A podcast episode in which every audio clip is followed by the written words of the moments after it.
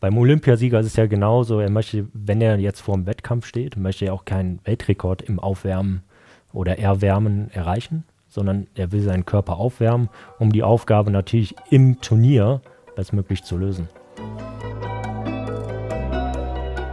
Forever Young, der Gesundheitspodcast vom Lanzerhof. Von und mit Nils Behrens. Kennen Sie den kürzesten Golferwitz? Ganz einfach. Es ist die Aussage, ich kann's. Die Möglichkeiten beim Golf etwas falsch zu machen sind quasi unbegrenzt. Dass wir ein paar davon in Zukunft reduzieren, dafür soll das folgende Gespräch sorgen. Oliver Weigt ist der PGA Professional vom Margaretenhof, dem Golfclub am Landshof am Tegernsee. Seine Philosophie ist, dass jeder Golf lernen kann, solange er nur auf die richtige Spur gebracht wird, die richtige Strategie und die richtige Technik vermittelt bekommt. Welche Fehler in Zukunft wir alle vermeiden sollten, erzählt er mir heute. Herzlich willkommen, Oliver Weigt. Hallo Nils, grüß dich. Ja, Olli, ich muss ja mich gleich von Anfang outen. Ich äh, bin ein seit vielen Jahren äh, Golfspieler und seit mhm. vielen Jahren extrem erfolglos. Also von daher freue ich mich sehr, heute von dir zu lernen, was ich denn alles äh, falsch mache und wie ich es in Zukunft ändern kann. Aber fangen wir doch mal mit der ersten Frage an, damit wir mal so einen kleinen Kompetenzbeweis bekommen. Äh, wie bist du eigentlich PGA Golf Professional geworden? Ja, gerne. Ähm, ist eine etwas längere Geschichte eigentlich. Ach, wir haben Zeit, Massenzeit. ähm, also der PGA Golf Professional, das wollte ich eigentlich schon äh, mein Leben lang werden. Äh, schon damals in der Schulzeit. Ähm, ich war damals für den Golfclub Hubbelrad unterwegs, im Amateur, auch im Bundesliga-Bereich. Äh, und Seit wann spielst du Golf? Entschuldigung, wenn ich da einhake. Boah, schon Seit relativ lang. Mit sechs habe ich angefangen. Sechs? Mit sechs Jahren, genau. Okay. So, und dann bin ich auch relativ früh schon in diese Bundesliga-Schmiede reingekommen. Das heißt, da habe ich natürlich schon relativ schnell den Leistungssport miterleben können und natürlich auch unter sehr guten Golfern auch äh, lernen dürfen. Das heißt auch mal von Martin Keimer oder auch von Maximilian Kiefer. Maximilian Kiefer hatte ich noch ein Jahr mitbekommen in der Mannschaft und genau. Das heißt, mit 18 bin ich dann PGA Playing Professional geworden. Das heißt, mein Ziel war es, war es immer, dass wir, also dass ich ähm, Playing Pro wo äh, spielen wollte. Als, also als Playing Pro spielen wollte mhm. und damit auch mein Geld verdienen wollte. Das heißt, als Spieler Geld verdienen. Das war immer mein Traum und das habe ich dann hat auch. Hat bei Martin Keimer ja auch ganz gut geklappt. Das hat bei Martin Keimer sehr gut geklappt, ja. Das war auch immer so ein Idol von mir, natürlich auch neben ja auch Tiger Woods. Und ich glaube, bei dem hat es auch ganz gut geklappt. Bei dem hat es sogar sehr gut geklappt, ja. ja. Und da war es halt so, dass ich das unbedingt nachmachen wollte und äh, genau. Und dann nach drei Jahren Playing oder vier Jahren Playing Professional ist da leider Gottes eine blöde Operation zwischengekommen und das kennt man natürlich bei jedem Sportler. Wenn man wirklich ein Dreivierteljahr keinen Sport betreiben darf, dann ja, geht es halt sehr schnell auch zu Ende. Das ist wirklich interessant, weil normalerweise, gerade wenn man solche Fälle wie Bernhard Langer sieht, dann sieht man ja, dass das man auch wirklich bis ins hohe Alter ja wirklich genau. gut und erfolgreich mitspielen kann. Und ich hätte jetzt Golf nicht so unbedingt als einen der Sportarten gesehen, wo man so typisches naheliegendes Verletzungsrisiko hat. Also wenn man jetzt so, wir hatten hier äh, Marvin Willoughby von den Towers neulich hier, ja. der, der erzählte dann auch von seinem vorzeitigen Karriereende und gerade bei Fußballern kennt man es ja auch so, aber Golfer äh, eher ungewöhnlich, oder? Ja, also ich muss jetzt nur sagen, diese Operation, also diese Operation hatte mit dem Golfspielen selber nichts zu tun. Okay. Natürlich gibt es äh, golfspezifische Verletzungen, die halt sehr oft vorkommen. Das hatte ich auch schon, also am Handgelenk eine Sehenscheidentzündung oder auch ein zertrümmertes Handgelenk. Das kommt natürlich sehr oft vor, durch sehr viel Verschleiß. Aber diese Rückenoperation hatte jetzt in dem Sinne mit dem Golfschwung nichts zu tun. Aber dann muss ich jetzt mal fragen, wenn du jetzt Playing Pro, wie du es nanntest, äh, warst, so, ja. dann nehme ich mal an, äh, ist man ja noch nicht automatisch dafür qualifiziert, dann auch anderen Leuten Golfspielen beizubringen. Wie ging es denn genau. weiter? Genau. Das war jetzt erstmal der erste Step und dann habe ich mir immer gesagt, okay, ich, ich möchte mein langjähriges Wissen, was ich jetzt generell auf der Tour erlebt habe, weil da erlebt, äh, erlebt man ja so vieles auch von guten Spielern, äh, ja, an meine Kunden irgendwann mal weitergeben möchten. Und ich wollte immer schon in diesem Bereich bleiben, im Golf. Ich hätte natürlich auch einen ganz anderen Weg einschlagen können, aber ich fand das mit dem Golf immer sehr faszinierend und das war eigentlich immer schon mein Plan B, neben dem Playing Professional. Okay, das heißt aber dann hast du eine Art von Ausbildung dafür gemacht? Genau, dann habe ich eine dreijährige Ausbildung zum äh, Teaching Professional gemacht. Das heißt, ich bin jetzt äh, Man nennt es jetzt in der Fachsprache Fully Qualified PGA Golf Professional. Und bin jetzt wirklich seit, ähm, ja, seit ähm, anderthalb Jahren jetzt hier für Margaretenhof oder auch jetzt natürlich auch für die Lanzerhofkunden zuständig. Toll. So, und jetzt kommen wir mal zum eigentlichen Punkt der Sache, weil ich habe ja das völlig egoistisch jetzt hier dieses Thema gewählt, dieses Podcast, ja. weil ich ja natürlich auch äh, lernen möchte, was ich schon bisher alles falsch mache und du erzählst mir jetzt, was ich in Zukunft richtig mache. Das, das hoffen wir doch mal, oder? das heißt, fangen wir doch mal an mit dem Training. Also, ja. äh, ja du hast mich eben gerade schon gerade verwirrt, weil du sagtest, dass ähm, das, was ich im Augenblick trainiere, schon mal falsch ist. Aber erzähl mir doch mal, wie baut man ein richtiges Training auf? Und das ist jetzt auch sehr breit gestaffelt. Also wie bereitet man sich, ähm, also wie ein richtiges Training aufbereitet wird oder wie man sich wirklich darauf vorbereitet, ähm, ist ganz einfach eigentlich gesagt. Ähm, bei vielen Leuten ist es halt so, dass man, dass sie immer diese Dinge trainieren, die sie halt sehr gut können. Ja. Und ähm, sie kommen dann wirklich nicht gern aus, ihrer, aus seiner Komfortzone raus und trainieren halt nicht das, was sie eigentlich trainieren sollen. Das, heißt, das ist bei mir ganz gut. Ich kann alles nicht. Insofern ähm, kommt dieser Fall bei mir nicht vor. Also ich stehe dir gerne zur Verfügung danach. aber äh, du meinst also, wenn man zum Beispiel gute Abschläge macht oder wirklich, keine Ahnung, jetzt, also ich bin halbwegs gut, halbwegs, das wirst du wahrscheinlich anders sehen, aber mit dem Driver kann ich irgendwie ganz gut umgehen. So ja. und äh, Deswegen spiele ich damit auch gerne. Das ist ja auch ein typisches Ding. Mann, große Keule, draufhauen. Ja, klar. Super.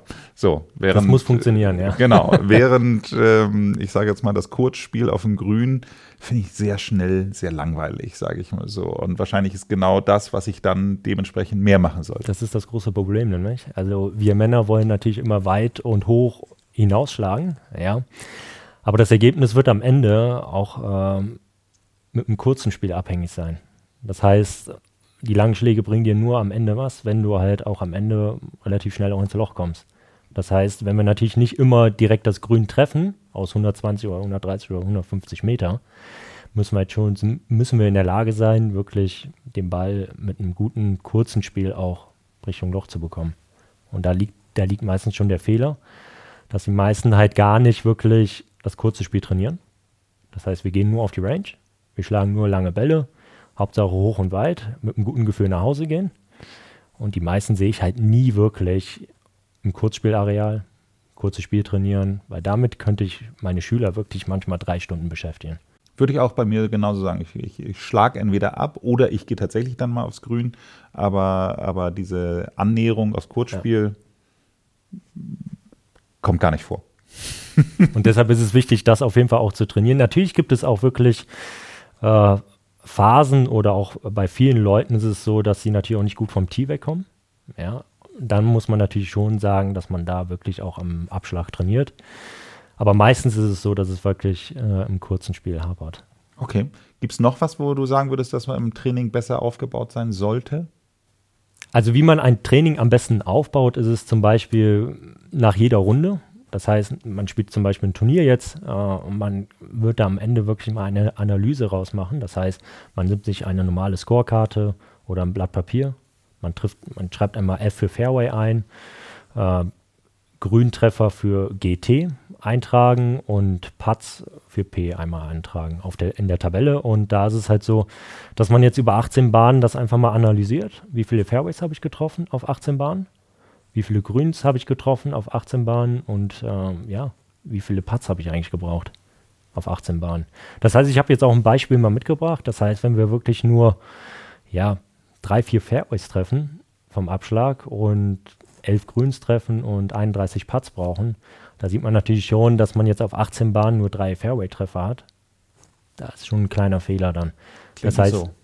Das klingt Viel. dann so. Genau. Deshalb sind wir da schon beim Thema, okay, wir müssen am besten mal den Abschlag trainieren. Das heißt, durch gezieltes Training mit einem Korridor arbeiten, dass man sich selber Aufgaben stellt, das ist ganz, ganz wichtig. Weil das Training darf natürlich nicht langweilig werden. Man muss es immer wieder interessant gestalten und durch Aufgaben ist man wirklich gewillt, das auch zu machen. Das heißt, ich, wenn ich dir eine Aufgabe gebe von zehn Bällen in den Korridor reinschlagen, dann musst du wirklich acht davon irgendwie reinbekommen. Es ist wirklich ganz lustig. Ich will nicht zu sehr von meinem Fall immer ausgehen, äh, weil äh, ich einfach wirklich am unteren Ende da bin. Aber ich fand es ganz interessant. Ich hatte dann auch mal so einen sehr netten Viererflight in, in Straßlach, auch ein sehr schöner Platz hier in sehr Bayern. Sehr schöner Platz, ja. Und wahnsinnig schnelle Grüns. Das war eigentlich, ich bin sonst im Annähern gar nicht so ja. schlecht, aber wenn man, wenn man so schnelle Grüns hat, dann wäre das Annähern da schon zur Herausforderung. Nichtsdestotrotz, was ich sagen will, ich saß am Ende dann nach der Runde mit meinem meinen Flight so zusammen und dann habe ich mal gemeint, so jetzt mal ganz offen gefragt, was würdet ihr jetzt von äh, eurer Beobachtung her sagen, was mache ich eigentlich falsch? Mhm. Und dann äh, waren die sich alle drei einig und sagten, Nils, du machst einfach gar nichts richtig falsch. Du machst nur nichts konsequent gut und nichts mhm. konsequent schlecht. Das heißt ja. also, du machst mal sensationelle Abschläge, der nächste geht dann irgendwie wieder, wieder weg. Du machst mal tolle Annäherung, der nächste geht drüber hinweg. Mal brauchst du auf dem, äh, machst du einen, einen 8-Meter-Putt und beim nächsten Mal äh, äh, versammelst du ihn auf einen Meter. So, also ja. von daher, was, äh, wenn, wenn es noch HörerInnen geben sollte, denen es genauso geht, was würdest du denen raten? Also wenn man jetzt nach diesem Beispiel jetzt geht, also da spreche ich eigentlich auch jeden, jede Spielstärke auch an. Das heißt, das hat eigentlich nichts mit einem Anfänger zu tun, aber auch mit einem guten Spieler. Man muss sich halt in dieser Pyramide einfach nur gut einschätzen können, ja, welche Spielstärke er erstmal mal hat. Und da ist es so, ähm, dass wir wirklich erstmal an der Wiederholbarkeit arbeiten müssen. Das heißt, das war jetzt ein super Beispiel. Du machst eigentlich nicht alles richtig falsch, aber auch nicht richtig gut. Und da sieht man schon, dass man halt nicht sehr oft auch zum Spielen kommt. Ja, und das auch nicht konsequent trainiert. Das heißt, wenn wir natürlich aus acht Metern jetzt einen Ball, also an einer Bahn den acht Meter Putt wirklich so nah wie möglich ans Loch bekommen oder vielleicht auch reinbekommen, das ist ja super, ja. Aber wenn es an der dritten Bahn jetzt wieder ein acht Meter Putt ist und der dann drei Meter zu lang ist oder fünf Meter zu kurz, das ist jetzt übertrieben, aber es kann auch vorkommen, daran merkt man wirklich, dass man sich dann mit diesem Thema wirklich auch nicht richtig auseinandersetzt und das auch wirklich nicht mit Aufgaben trainiert im Training. Ganz spannend, was du sagst mit Aufgaben trainieren. Äh, da hatten wir im Vorgespräch ja einmal ganz kurz äh, drüber gesprochen, dass du sagst, dass im Grunde genommen eigentlich äh, man kein Ziel hat oder, oder wie hattest du es eben formuliert? Genau, man, äh, die meisten Spieler sind planlos in dem Sinne und ähm, wissen eigentlich gar nicht, was sie genau trainieren sollen und sind wirklich haben wirklich am Ende kein Ziel, was sie erreichen wollen. Also äh, nehmen wir mal das Beispiel jetzt hier vor so einer, vor, äh, oder generell einschlagen auf der Driving Range. Dann ja. würde ich einfach mal sagen, wenn ich das so beobachte, da, da oder ich kann es auch nur bei mir sagen, dann nehme ich einmal so Driver, äh, meistens fange ich mit einem 9 an, dann mhm. nehme ich eine 7, dann nehme ich eine 5, dann nehme ich nochmal einen Driver, ja, und dann habe ich äh, 50 Bälle verschlagen und denke, jetzt bin ich warm, warm gespielt. Aber ich hau sie ja einfach alle nur weg, ja. ohne Ziel. Okay. So. Ist das richtig oder wir falsch? Reden, wir reden jetzt einfach erstmal so vorm Turnier, ja, das Einspielen vorm Turnier. Mhm. Das war jetzt auch die Frage, oder? Mhm. Genau. Ähm, oh, da sehe ich so viele Personen und Golfer manchmal, wo ich mir denke, ah, das kann doch jetzt nicht wahr sein, ja. Man ist äh, drei Stunden vorm Turnier da und man weiß eigentlich gar nicht so richtig, was man trainieren soll. Und äh, wenn sie trainieren, dann arbeiten sie nur an der Technik vor einem Turnier und an der Technik zu arbeiten vor einem Turnier. Ja, das ist schon aus meiner Sicht eine Katastrophe, weil man, wenn man vor dem Turnier an der Golftechnik in dem Sinne arbeitet, wirst du im Turnier auch schon an der Technik arbeiten. Und dann wirst du dich nicht mehr mit dem Ziel auseinandersetzen, okay, wir wollen ein gutes Ergebnis spielen. Ja. Und ich werde da auch gleich mal ein Beispiel von meiner Seite mit reinbringen. Das heißt, was ich zur aktiven Spielerzeit, äh, wie ich mich da aufgewärmt habe vor einem Turnier. Und das kann man natürlich individuell natürlich auch mit einfügen, weil jeder spielt sich ja individuell selber ein. Also jeder hat ein anderes Aufwärmprogramm und aber ich kann einfach nur raten, dass man wirklich sich eine Stunde vorher nimmt. Das heißt, wenn man jetzt zum Beispiel um 12 Uhr Abschlag hat im Turnier, großes Turnier zum Beispiel, Clubmeisterschaften, dass man da um 11 Uhr wirklich erstmal am Parkplatz, äh, dass man erstmal alles auspackt, ganz entspannt. Und ganz wichtig ist, dass man von klein zu groß arbeitet. Das heißt, dass man zum Beispiel mit einem Patten beginnt, mit einem Chippen, sich langsam immer mehr an das äh, längere Spiel rantastet. Und dann hat man natürlich schon am Ende im langen Spiel ja schon ein besseres Feeling direkt. Mhm. Ja, und wenn man dann wirklich durchs Pitchen dann zum langen Spiel kommt, ja, ist der Körper schon so leicht erwärmt und äh, wir wollen ja im Einspielen nur den Körper aktivieren. Und wir wollen da jetzt nicht auf Ergebnis spielen. und keine Technik trainieren, sondern nur den Körper akklim also akklimatisieren oder aufwärmen, sodass wir natürlich am Ende die Aufgabe auf dem Platz bestmöglich lösen können. Lustig, habe ich immer andersrum gemacht. Immer als erstes Ja, du musst mir berichten, wenn es jetzt, wenn es jetzt so machst. wenn es jetzt besser wird. genau, und ich habe dann, ich habe dann noch ein super Beispiel. Ähm, das habe ich damals mal von einem Olympia. Ähm, by the way, äh, Kurzspiel habe ich nie trainiert. Ich bin immer nur äh, äh, Schläge auf der Range durchballern ja. und dann anschließend nochmal ein bisschen Patten üben und ja. Sessa. Also genau. weiter nicht. Also Kurzspiel nie trainiert. Ja, und da liegt da halt am meisten schon da der Fehler. Einfach mal sich diese, dieses Feeling reinzuholen. Beim Olympiasieger ist es ja genauso, er möchte, wenn er jetzt vor dem Wettkampf steht, möchte er auch keinen Weltrekord im Aufwärmen oder Erwärmen erreichen, sondern er will seinen Körper aufwärmen, um die Aufgabe natürlich im Turnier bestmöglich zu lösen.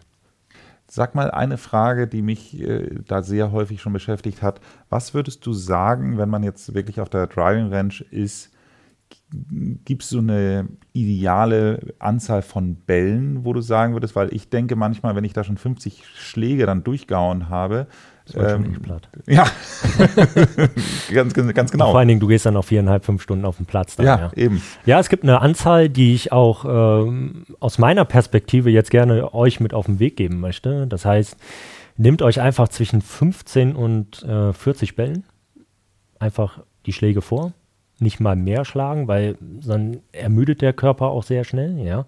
Weil man muss sich immer vorstellen, man ist noch viereinhalb, fünf Stunden auf dem Golfplatz. Und wenn natürlich der Platz natürlich ein bisschen hügeliger ist, dann ist man natürlich auch sehr schnell er erschöpft.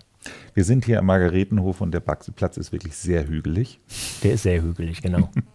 Aber auch äh, viele sehr kurze Löcher. Genau.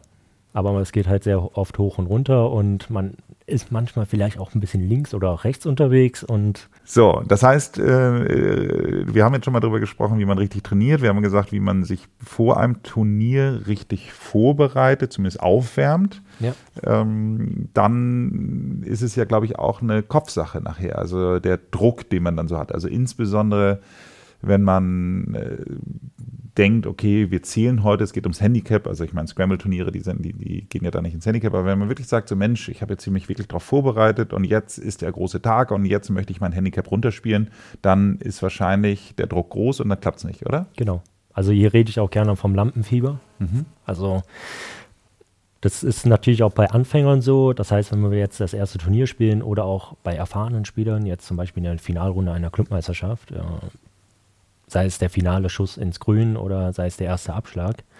Bei den meisten ähm, Amateuren, die wirklich noch nie ein Turnier gespielt haben, ist es halt so, dass sie extrem aufgeregt sind. Ich habe das schon so oft mitbekommen und dabei ist es eigentlich nur ein ganz normales Turnier, ja. Also als würde man wirklich gefühlt über die Privatrunde mit einem Freund gehen. Aber nichtsdestotrotz ist es halt so, dass es da noch, ähm, ja, der Lampenfieber extrem hoch geht. Also der Puls geht hoch und dann kann man natürlich unter diesem Druck nicht mehr die Aufgabe so lösen, wie man es eigentlich gerne haben möchte.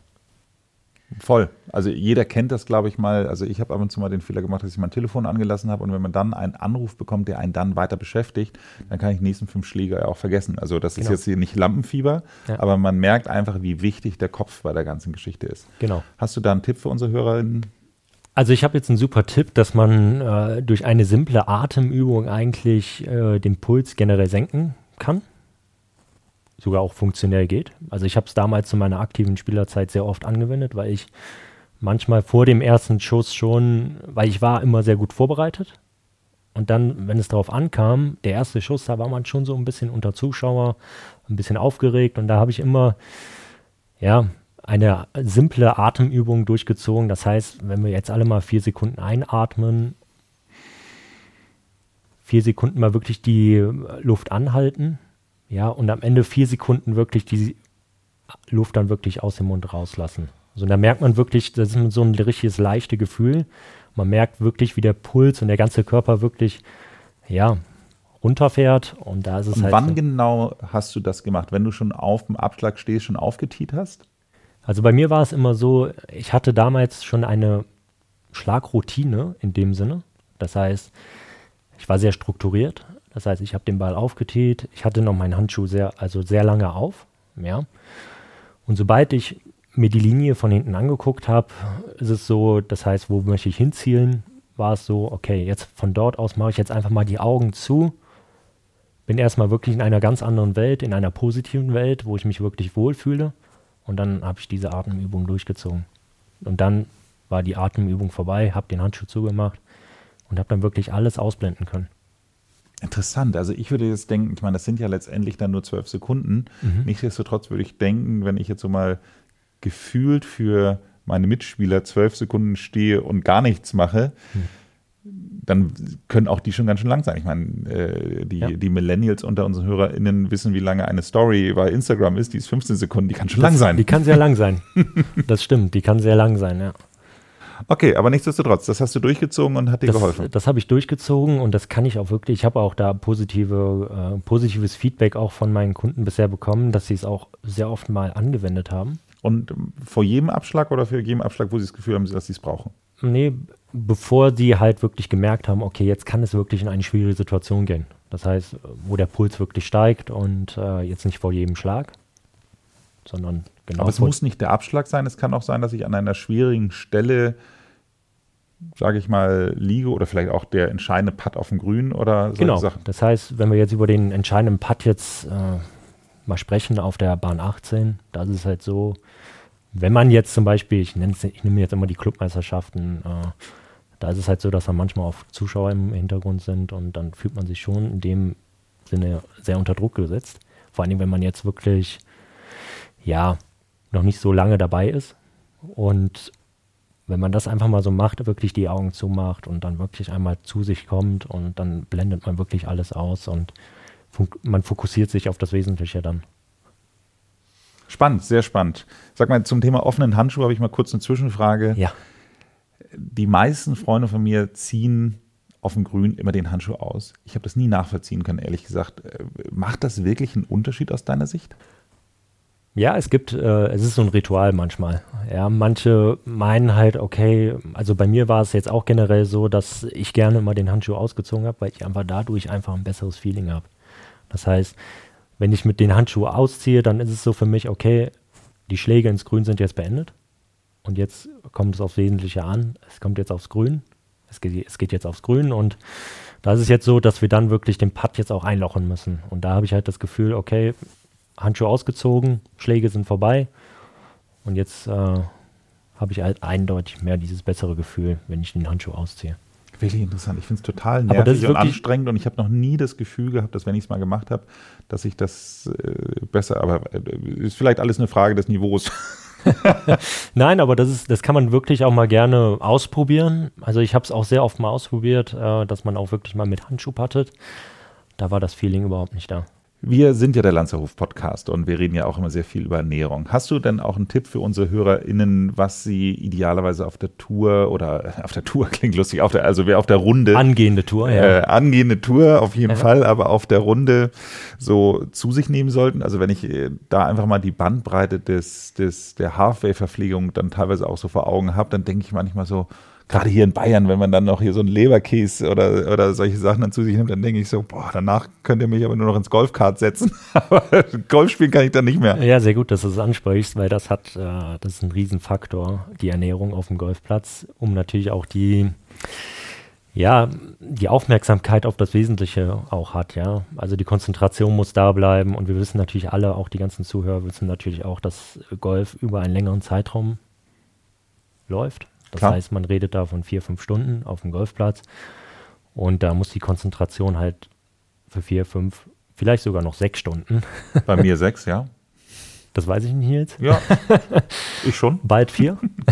Bald. Bald vier und äh, die muss halt aufrecht äh, erhalten bleiben, ja.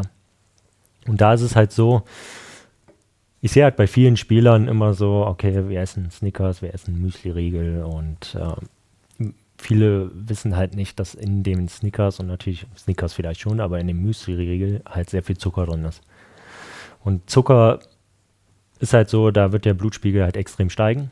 Das heißt, du hast für kurze Zeit sehr viel Energie, aber diese Energie wird natürlich auch sehr schnell wieder zurückfallen. Wenn man das natürlich der, nach der Bahn 2 direkt nimmt, wird man sehr schnell merken, dass man sehr schnell müde wird. Sie hat auf jeder Tour, äh, auf je, äh, jeder Bahn Schnickers essen. Ja, aber die Aufmerksamkeit wird natürlich, äh, das, man wird sehr voll im Magen Klar, auch nein, und das ja. wird halt extrem schwer dann. Aber es ist ja wirklich der Klassiker. Also ich kenne, also ich kann mich wirklich an gar kein Turnier erinnern, das ich mal mitgespielt habe, wo es nicht, also wir, machen jetzt keine Schleichwerbung für Snickers oder Anti-Werbung, sondern äh, Ja. Schokoriegel. Nennen wir nennen wir es einmal Schokoriegel und Genau. tatsächlich, wie du sagst, Müsli-Riegel. Ja. Und äh, ich glaube, die höchste Ballisto-Dichte, die ich, ähm, dir, ja. äh, äh, überhaupt irgendwoher kenne, sind immer auf Golfturnieren. Es gibt also wirklich, ich sehe nirgendwo im Alltag so viel Ballisto. Ich dachte zwischenzeitlich, das Produkt gibt's gar nicht mehr. Aber beim Golfspiel ist wahrscheinlich genau die Mischung zwischen eigentlich möchte ich einen Snickers essen, der Müsli-Riegel ist mir zu schwer, deswegen gibt's Ballisto. Ich weiß es nicht, aber äh, es ist alles nicht von dir empfohlen. Genau. Da packe ich mir eigentlich auch gerne selber mal an den Kopf, wenn ich das so sehe in der Halfway-Verpflegung. Also ich meine, man muss es ja natürlich auch so sehen, äh, wie man es betreiben möchte. Natürlich, wenn man jetzt ähm, Richtung Spitzensportler geht, ist, da habe ich selber auch gerne gemerkt, dass es ist natürlich super lecker. Ja, ich könnte es wirklich dann auch jede Bahn essen.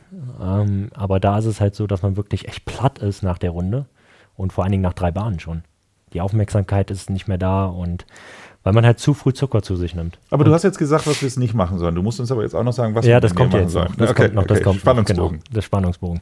Genau. Wichtig ist auf der Runde, dass man ähm, kein Füllegefühl hat, aber auch kein Hungergefühl hat. Ja, das heißt, man soll wenig Zucker zu sich nehmen am Anfang der Runde. Lieber mal alle zwei Bahnen zu Studentenfutter greifen oder auch äh, zu einer richtig leckeren Banane auch. Ähm, oder natürlich auch Nüssen. Das ist aber natürlich im Studentenfutter mit, Mit drin. Bananen habe ich schlechte Erfahrungen, die lasse ich gerne mal im Bett Back und dann Und dann äh, vergammeln sie. Genau. Deshalb immer am Ende der Runde immer genau sehen, was man gegessen hat und dann direkt aufräumen. Genau. Nein, also alle zwei Bahnen gerne mal zu Studentenfutter greifen, äh, vielleicht auch eine Banane einfach mal reinbeißen. Du musst nicht die ganze Banane aufessen. Vielleicht ein, zwei Mal reinbeißen, wo man wirklich sagt, okay, das gibt mir jetzt einfach nochmal einen Schub. Macht es by the noch schlimmer, wenn ich es dann vergesse, aber ja. Genau. Und wenn man wirklich an der Bahn 16 oder 17 ankommt, da kann man gerne mal zu einem Müsli-Riegel mit einem Zuckeransatz äh, greifen, weil das wird natürlich nochmal die Konzentration in dem kurzen Moment wirklich richtig hochgreifen und dann. Ab welcher Bahn? 12? Nee, 17. 17. 12 Schade. wäre schön jetzt.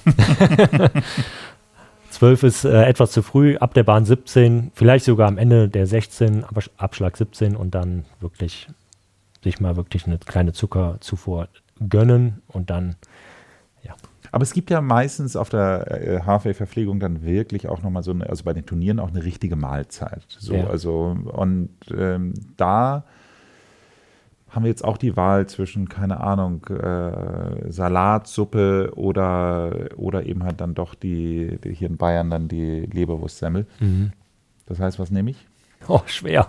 Schwer, ne? Das ist schwer, ja. Ja, aber weil, mal andersrum, andersrum. Guck mal, du, der, du richtest jetzt ein Turnier auf und sagst, äh, was wäre ideal, was man anbieten würde auf der Halfway-Verpflegung.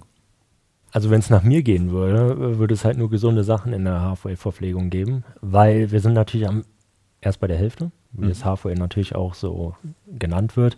Wir sind nach der Bahn 9, sind auf dem Weg zur Bahn 10 und man hat dann meistens so diese 10 Minuten Pause, wenn man jetzt wirklich diese Charity-Turniere nimmt. Da ist es halt so, dass man dann diese Pause gerne mal nutzt, um auch gerne mal, ich will es gar nicht aussprechen, gerne mal ein Bier trinkt oder auch äh, ja, Leberkassemmel zu sich nimmt. Aber man merkt wirklich, dass man da wirklich danach. ja, Bier ist schlecht, würdest du sagen. Vielleicht, Bier ist äh, schlecht. Ich, ich hätte gedacht, dass also Alkohol ist generell schlecht, Alkohol ist generell schlechtes Teufelzeug, aber äh, ich hätte jetzt gedacht, dass es vielleicht entspannt. Alkohol Ja, für den kurzen Moment Lampenfieber dann vielleicht, ja, aber lieber atmen. lieber atmen, ja. Lieber die Atemübung machen. Aber äh, entschuldige, ich muss trotzdem nochmal hier Markus Lanz-mäßig nachhaken. Ein Beispiel, was würdest du sagen, was ist die gesunde, also wenn wir, wir beide planen jetzt ein Turnier und deswegen machen wir jetzt eine gesunde Halfway-Verpflegung, nenn mir ein Beispiel, was, was könnte ein gesundes Gericht sein? Also ein gesundes Gericht kann wirklich auch mal ein gesundes Brötchen sein. Das heißt auch äh, mit, mit Tomate oder auch Käse drauf. Das heißt, dass da nicht so viel Fette auch drin sind, aber auch nicht so viel Zucker. Ähm, kann natürlich auch eine sehr leckere Suppe sein, die auch gesund ist. Ja, wo natürlich jetzt nicht so viele Würste drin sind und nicht so viel Fett drin ist. Vielleicht auch mal gerne einen Salat. Ja, Genau, und natürlich auch gerne ähm, sehr oft auch Nüsse, Studentenfutter. Ich Aber hatte heute zum Zucker. Abendbrot hatte ich eine, eine Karottensuppe, die wäre lecker, dementsprechend gut. Und Super ich hatte Version. ein, ein Spargelrisotto, das wäre vielleicht schon wieder zu Spa- viel, oder? Risotto ist natürlich auch so ein Thema, wo du natürlich sehr schnell so ein Fülle, also man Eine kleine fühlt Portion. sich Nehmen wir eine kleine Portion. kleine Portion, okay. Ja oder nein? Ja, könnte man Gut, machen. ist genehmigt. Weil in dem Moment äh, nimmt Also liebe, liebe HörerInnen, äh, ich habe mich wirklich für Sie eingesetzt, das Risotto dürfen Sie machen. aber in kleinen Mengen dann. In kleinen Mengen. Kleinen Mengen. Weil danach gerne wieder gerne zum Studentenfutter greifen. Okay. So, dann haben wir schon gesagt, nach dem Turnier am besten oder nach der Runde am besten mal so eine Analyse fahren. Und äh, ich möchte noch mal ganz kurz auf diese Analyse genauer zurückkommen, weil ich mir nicht 100% sicher bin, ob ich es genau verstanden habe. Das heißt also, ähm, ich ne- notiere für mich auf meiner Scorekarte die Ergebnisse des Abschlags oder auch darüber hinaus. Nein, also die Analyse ist einmal so, das nennt am Ende Rundenanalyse. Das baut natürlich am Ende durch diese Analyse das nächste Training auf. Mhm. Ja, sehr interessant, weil dann weiß man genau, welche Schwächen man hat durch diese Analyse. Und diese andere Rundenanalyse ergibt sich einmal durch Fairway-Treffer.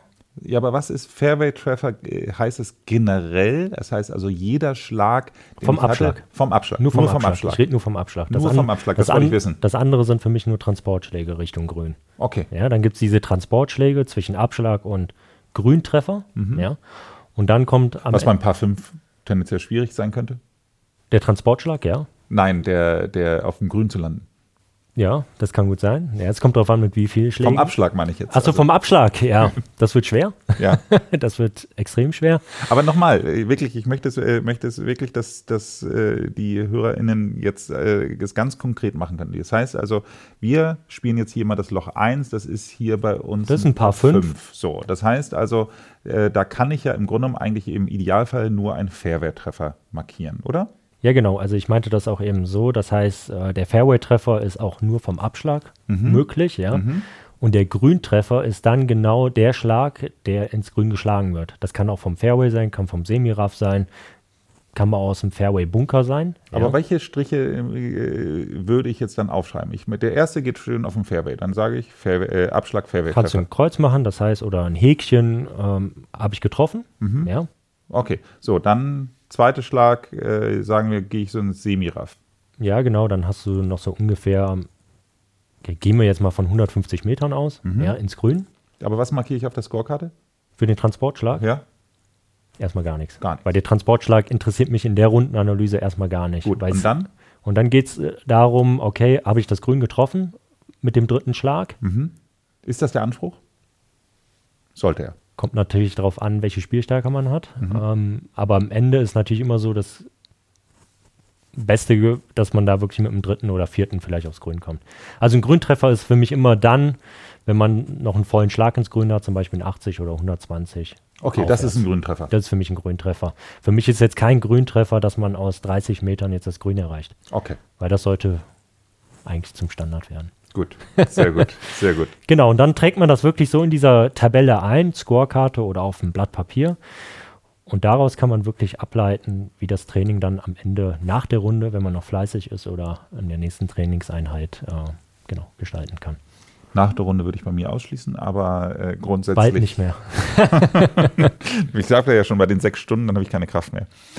Gut, äh, wir hatten noch mal darüber gesprochen, äh, dass gerade Büromenschen wie ich äh, dann vielleicht auch noch mal insgesamt äh, mehr äh, Fokus aufs Dehnen legen sollten. Habe ich das richtig verstanden? Genau. Weil wir wissen ja genau, dass Golfsport, dass der Golfsport generell ein Drehsport ist und kein Haut drauf Sport. Ja. Weil so die Geschwindigkeit wird ja am Ende durch die Rotation erreicht. Und äh, bei vielen Menschen ist es halt so, die natürlich auch sehr beruflich auch unterwegs sind, die oft sehr lange auch sitzen, verkürzen sich gerne Muskeln. Das heißt, hier reden wir jetzt im Beispiel jetzt einfach vom Beinstrecker und Beuger. Das heißt, wenn man da wirklich verkürzt ist, durch lange Sitzen, vorm Computer sitzen, es ist halt so, dass man sich nicht mehr wirklich funktionell gut aufdrehen kann. Und diese funktionelle Drehung hilft dir natürlich am Ende schon, um Schlägerkopfgeschwindigkeit aufzubauen und natürlich am Ende den Schläger auf die richtige Schwungbahn zu bekommen. Das heißt, wir kennen ja alle diesen Faktor Slice. Den wollen wir ja alle nicht so gerne. Nicht so gerne? Ich weiß nicht, kennst du den jetzt? ja. Ja? Du meinst ein Slice, das diese Bananenschläge, die man dann so macht? Ja, so der Ball, der gerade startet und dann am Ende so weit rechts äh, genau. wegfliegt. So, und das liegt dann halt meistens oder dieser Pulsleis, der links startet und am Ende so weit rechts äh, wegfliegt. Hier reden wir jetzt so vom rechts spielenden Golfer. Das heißt, dass mir da wirklich sehr wahrscheinlich durch diese schlechte Rotation, weil man jetzt nicht so gut gedehnt ist, ähm, einfach ein Schläger von außen nach innen schwingt und äh, dann ist alles zu spät. Ja, ein Freund von mir hat einen Extrem-Slice und äh, leider aber keinen verlässlichen. Das heißt also, der äh, ja. versucht dann einfach mal dann weiter, einfach weiter nach links zu spielen, aber. Ähm, der geht dann ähm, trotzdem noch weiter nach rechts. genau. Genau. Das heißt, welche auf den Übungen kannst gibt es eine, die man beschreiben kann oder ist das etwas, was äh, akustisch nicht, nicht so richtig gut ist? Also natürlich ist es jetzt so akustisch natürlich jetzt schwer zu sagen, weil ich würde, okay. ich, ich würde es gerne jetzt bildlich vormachen, aber das geht natürlich jetzt nicht. Okay. Da gibt es viele äh, Dehnübungen.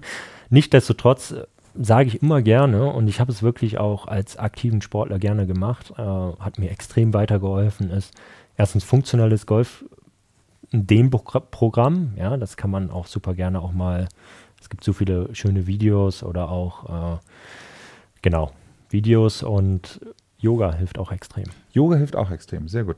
Und du hast ja auch einen Instagram-Account, ähm, der, äh, wie ist dein, dein Instagram-Account? Oliver White Golf Professional. Oliver White Golf Professional, können wir vielleicht in die Shownotes reinbringen. Äh, dann äh, zeig uns doch da mal eine Dehnübung. Die werde ich gerne machen und äh, ja, da werde ich ein paar Videos mal reinstellen und äh, da könnt ihr das gerne mal nachmachen. Guck mal, alles, was wir jetzt nicht zeigen konnten, äh, hast du jetzt die Aufgabe, äh, quasi auf diesem Kanal äh, zu gerne. zeigen. Und alle unsere HörerInnen sollen jetzt dann bitte Oliver Weitgolf ähm, folgen. Und wir sind, glaube ich, dann auch so durch meines Wissens. Zumindest äh, habe ich nicht mehr Fragen mir aufgeschrieben. Ähm, wir enden immer den Podcast mit einem Tipp für unsere HörerInnen, den wir noch äh, gerne mitgeben würden. Äh, wir haben jetzt schon so viele Tipps gegeben. Ich weiß nicht, Olli, hast du noch was? Dann hau noch einen raus. Kommt gerne zum Training zu mir. Nein, aber wirklich ähm, dranbleiben, auch wenn man manchmal wirklich durch ein Tal läuft. Das kommt manchmal beim Golfspielen sehr oft vor. Nie die Lust verlieren und wirklich dranbleiben, weil durch ein tiefes Tal kommt auch irgendwann ein sehr hohes Hoch dann auch. Ja. Ich weiß, dass das eine sehr subjektive Antwort jetzt äh, sein wird, aber nichtsdestotrotz, äh, was würdest du jemandem empfehlen, wie häufig er zumindest mal einen Termin beim Pro machen sollte? Wirklich ein ambitionierter Freizeitsportler ja. oder sagst du, also ich, ich, ich vergleiche das immer so mit mir, beim, äh, mein, meine Eltern äh, haben äh, mit uns relativ früh angefangen Ski zu fahren, haben wir am Anfang einen Skilehrer gehabt, so und dann hieß es, so jetzt kommen wir den Berg runter und danach nie wieder. So, ich komme extrem schnell extrem sicher den Berg runter, das sieht aber scheiße aus. Ja. So, das heißt also, das liegt wahrscheinlich daran, dass ich nie wieder, wieder Trainerstunden gemacht habe. Das ist jetzt Skifahren so. Das versuche ich jetzt ja beim Golfspielen zu vermeiden. Nichtsdestotrotz, was würdest du sagen? Es ist natürlich jetzt ähm, schwer zu sagen, weil es kommt auch natürlich auf die Spielstärke jetzt an, ja. Aber wir reden jetzt erstmal von einem, ich rede jetzt erstmal von einem blutigen Anfänger. Da würde ich sowieso sagen, regelmäßig kommen, ja. Also vielleicht auch zweimal die Woche. Zweimal die Woche? Zweimal die Woche gerne auch. Es kommt darauf an, wie aktiv er es äh, bestreiten möchte. Als Anfänger, totaler Anfänger kann ich verstehen, ja. Vor aber wenn du dann sagst, okay, Platzreife ist schon ein bisschen da, ich näher mich jetzt so, ich bin irgendwo zwischen 30 und 40. Also er hat schon die Platzreife in dem Sinne. Ja. Okay, ja, dann würde ich schon sagen, dass er auf jeden Fall einmal die Woche kommt. Ich möchte auch nicht, dass er abhängig von einem Trainer sein soll. Also die Schüler sollen auch nicht abhängig von mir sein, ja. Weil die haben auf der Golfrunde auch keinen Golftrainer dabei. Ja, man muss es halt am Ende wirklich äh, auch eigenständig umsetzen können.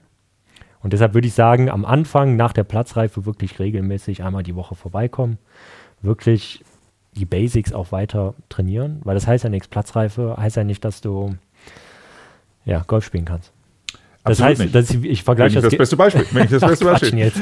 Aber ist, äh, ich vergleiche das gerne mit einem Führerschein. Ja, ja. das heißt, äh, ein Autoführerschein, du machst den Führerschein, das heißt auch nicht, dass du Auto fahren kannst, dass du nicht ein guter Autofahrer bist. Du, du lernst es wirklich nach der, nach der Zeit eigentlich erst so richtig. Manche lernen es nie. Also ich hätte so gerne die Lizenz zum Lappen abnehmen. Es gibt so häufig Autofahrer, die ich vor, vor mir habe und denke, ich würde am liebsten jetzt an der Ampel aussteigen und sagen, Entschuldigung, ich habe mir das jetzt lange noch angeschaut, Sie sind nicht qualifiziert, ich möchte bitte Ihren Führerschein einziehen. Also das, das hätte ich gerne.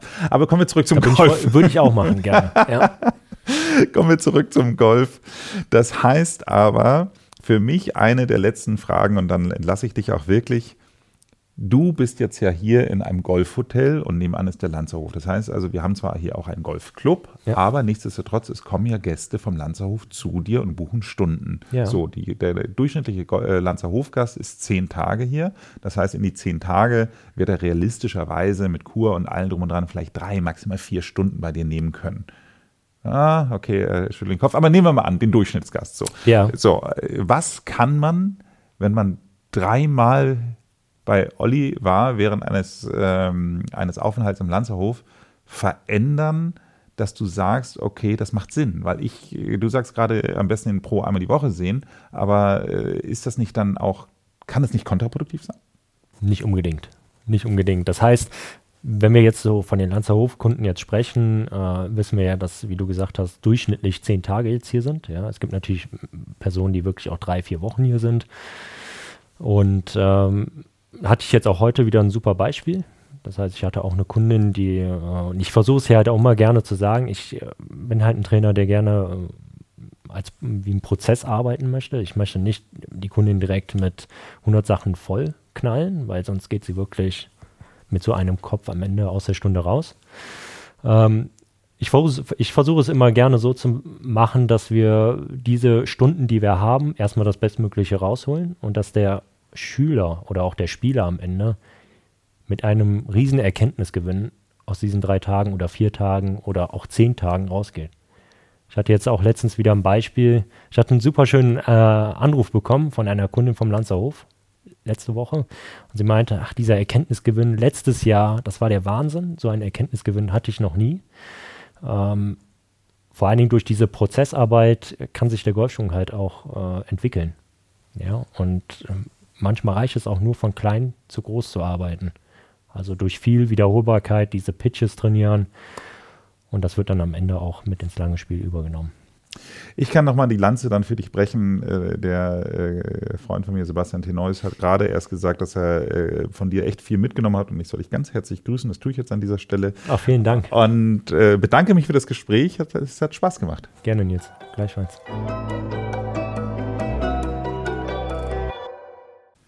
Nochmal eine private Frage. Wenn man beruflich Golf spielt, ja. spielt man da noch privat?